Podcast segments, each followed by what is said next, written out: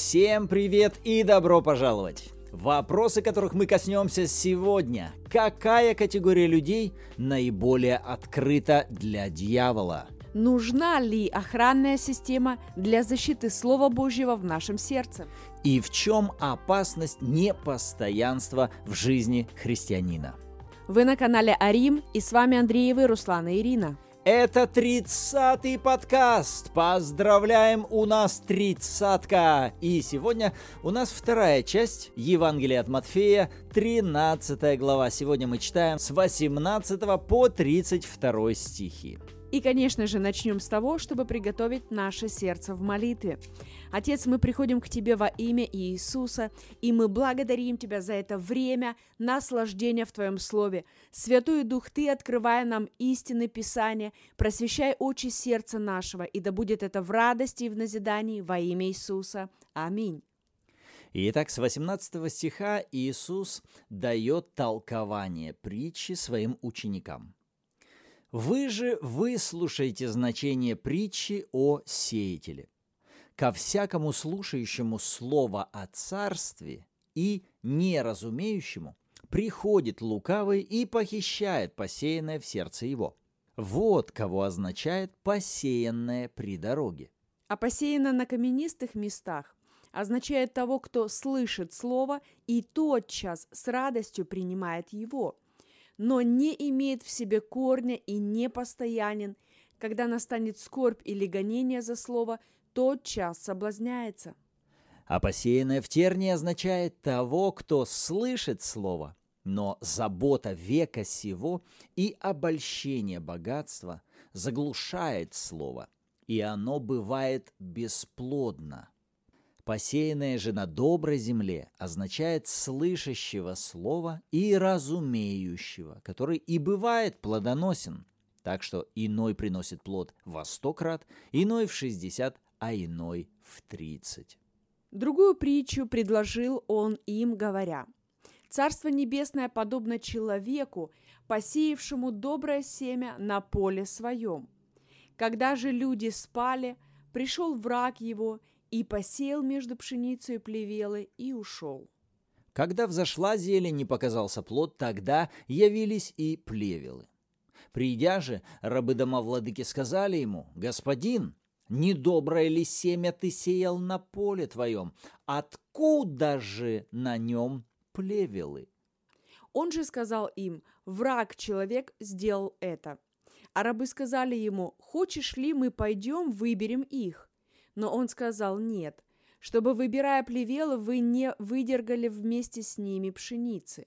Оставьте расти вместе то и другое до жатвы. И во время жатвы я скажу жнецам, соберите прежде плевелы и свяжите их в связке, чтобы сжечь их, а пшеницу уберите в житницу мою».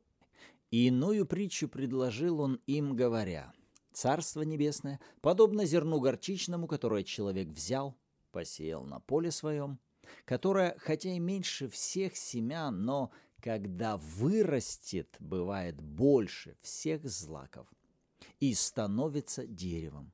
Так что прилетают птицы небесные и укрываются в ветвях его. Аминь. Итак, у нас три притчи и толкование ко всем этим притчам. И первое, с чего мне хочется начать, это с фразы Иисуса «ко всякому слушающему слово о царстве». Не обращал внимания. Если звучит слово о царстве, какой должен быть урожай от этого слова? Царство. Если сеется слово о царстве, то жатва должна быть Царство Божье. Где? На территории внутри сердца человека.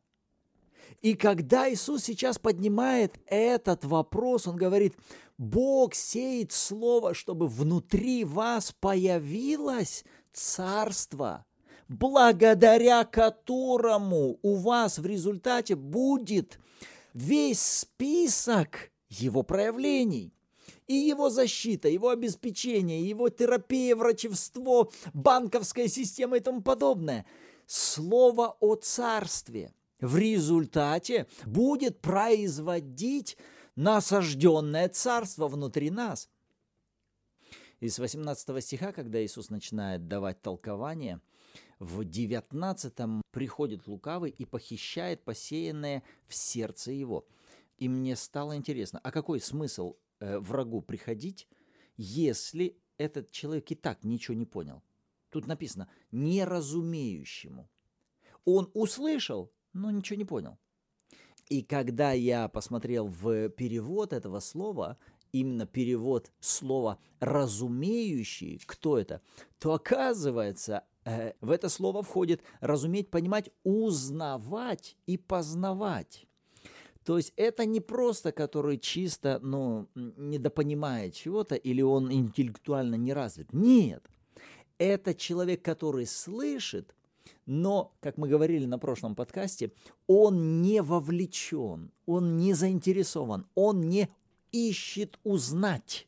Он пока еще не поставил эту цель включиться в процесс познания, войти в этот процесс изучения этого слова. И получается, как мы говорили, если между учителем и учеником не установлена взаимная страсть, к изучаемому предмету, не произойдет должной передачи и принятия вот материала, который излагает учитель. То же самое и с Богом. Если со стороны слушающего нет достаточного вовлечения, все, что Бог будет говорить, будет напрасным. И как раз именно поэтому они и относятся к категории неразумеющих, потому что их желание вникнуть, оно находится на минимуме. И получается, именно эта категория людей наиболее открыты для хождения врага по их территории. Вот еще важная мудрость, которую нам нужно выделить. Это опасное состояние это не просто, ну, люди сами по себе, ну, не заинтересованные. Нет, они в таком состоянии очень легко доступны для того, чтобы сюда враг ходил. И как только слово туда падает, враг быстро его, легко и быстро похищает. Интересно, откуда именно враг э, ворует слово? Меня в этот раз зацепило как бы понимание, что слово уже попало в сердце. Уровень. То есть вначале любое слово, которое мы где-либо когда-либо слышим, оно попадает на уровень нашего разума. И далеко не каждое слово попадает в наше сердце. То есть сердце это уже больше как хранилище. Туда попадает что-то более дорогое, драгоценное, более что-то важное – то есть для того, чтобы это слово попало на уровень сердца, ему нужно было пройти, скажем так, некоторую фильтрацию, и оно это сделало. То есть оно не осталось на уровне разума, оно попало глубже. По сути, туда, куда и надо попадать Слову Божьему. Оно должно действительно опускаться в наше сердце. Но вот вопрос, как только семя попадает в хранилище – как Писание говорит, более всего хранимого, храни сердце твое, потому что из него источники жизни. Так вот, Слово Божье, оно попадает туда, куда ему надо попадать. Но вопрос весь в том, что в этом хранилище вдруг отключилась сигнализация – Почему там нет этой охранной системы? Где охранники? Почему сигнализация, она отключена или она сломана? Почему нет этой, этого тревожного звука о том, что сейчас в хранилище каким-то образом попадает лукавый, попадает враг? То есть вор без проблем проникает в то самое хранилище, которое, как правило, всегда, да, это самая охраняемая часть но он без труда туда попадает. И получается, что здесь вопрос будет стоять в том, насколько Слово Божье является ценностью. Это вопрос ценностей. Потому что тот же слушающий, но которому не особо интересно, это говорит как раз о том, что ему все равно что-то да интересно. И то, что ему интересно, он сейчас на этом больше всего сосредоточен. И об этом где-то внутри себя думает. Ну, мы всегда с вами можем обнаруживать, ну, как правило, вы сами могли замечать, когда вы слушаете проповедь или сидите в собрании и слушаете проповедующего, или садитесь, читаете Библию, но ваши мысли вдруг спустя время вы находите, они улетели, и где-то вы уже о чем-то другом размышляете. Знаете, о чем вы размышляете? Не о том, что ничего для вас не значит, о том, что для вас в данный момент является наиболее значимым, ценным. Так вот, вопрос защиты Слова Божьего всегда будет касаться с тем, насколько мы наделяем ценностью и значимостью Божье Слово. Интересно, что сейчас Иисус объясняет значение именно первой почвы. И первая почва, она характерна тем, что у нее нет вот этой должной защиты и ограды. И знаешь, что мне это напомнило? Мне напомнило это историю Адама и Евы. Откуда началось грехопадение? Не с того, что они съели запретный плод. Это уже было неким следствием началась проблема именно тогда, когда змей, который должен был быть на территории поля, приходит в сад, нарушает границы, и у Адама с Евой не работает сигнализация. Он нарушил границу, и они начинают диалог с тем, с кем не должны были говорить. И это приводит меня к тому, что одна из серьезных проблем, когда отсутствует защита, это некая лояльность, компромиссность, альтернатива тому, что сказал Бог. Потому что именно таким образом дьявол и начинает разговаривать с Евой. А правда ли сказал Бог? То есть он начинает ставить под сомнение Слово Божье – есть вещи, в которых Слово Божье четко говорит, например, кто мы во Христе Иисусе, что нам принадлежит и так далее. Оно четко описывает эти границы.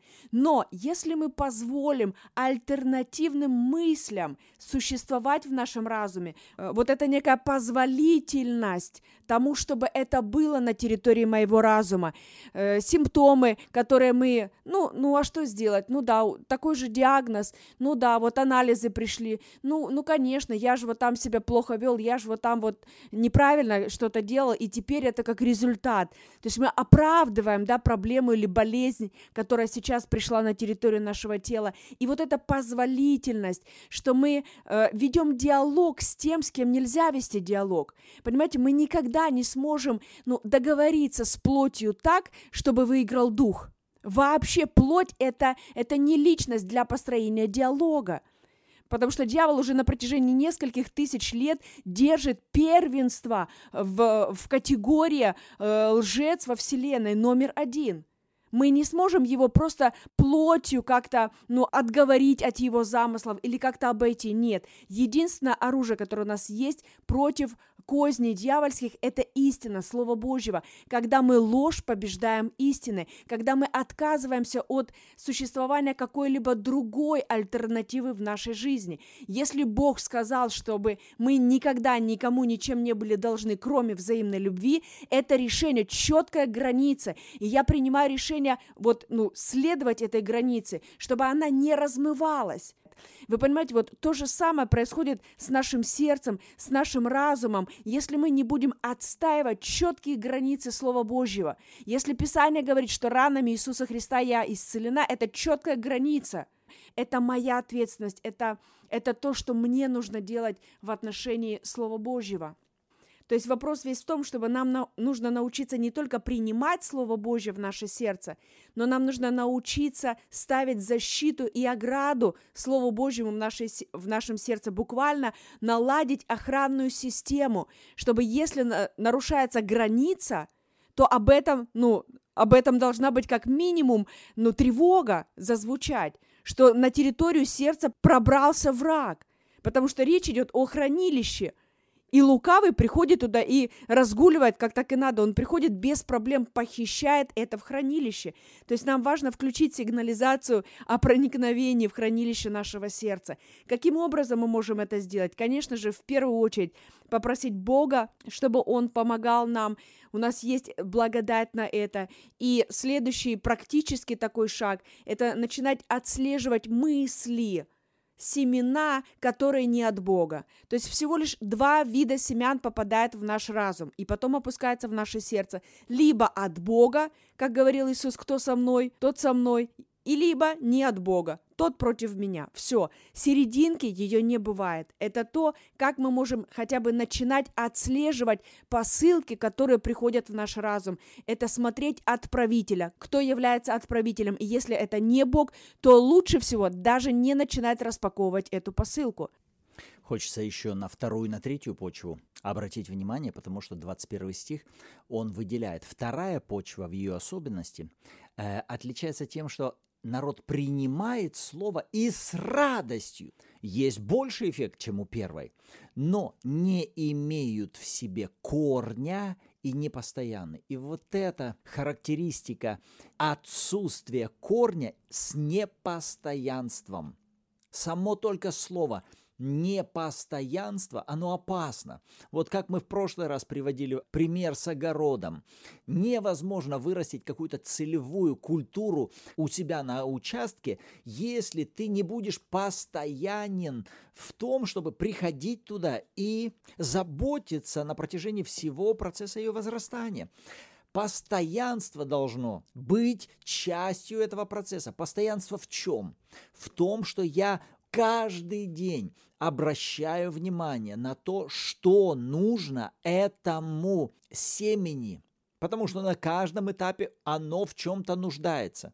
Оно нуждается в том, чтобы я отдал ему часть своего времени на полив, на то, чтобы я посмотрел и позаботился, что его никто не топчет, оно защищено, сорняки, которые рядом с ним вдруг появились, я удалил. И пусть это даже не будет занимать много времени, но оно постоянно. Тогда это будет помогать семени расти. Слово Божье внутри нас имеет силу делать то, что оно должно делать.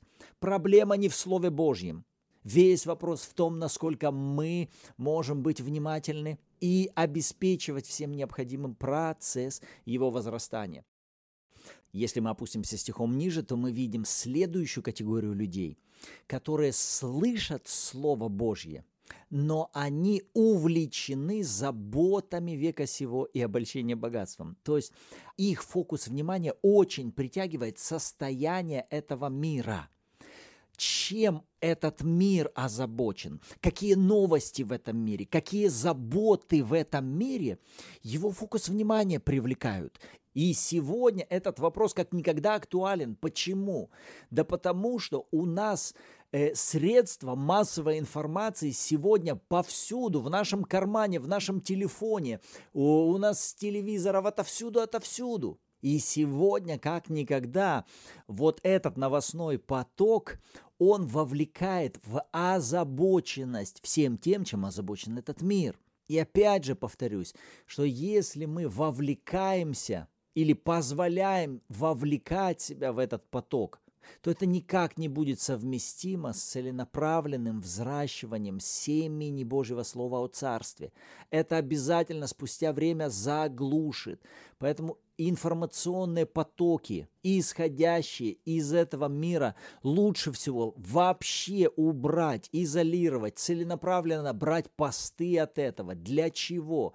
Для того, чтобы больше обращать внимание на целевую работу с новостями, которые приходят из системы Царства Божьего. Есть, существует новостной поток параллельный, который сообщает о том, что происходит в Царстве Божьем, в духовном мире. В духовном мире Царства Божьего. Оттуда есть информация славных событий, и мы способны получать эту информацию.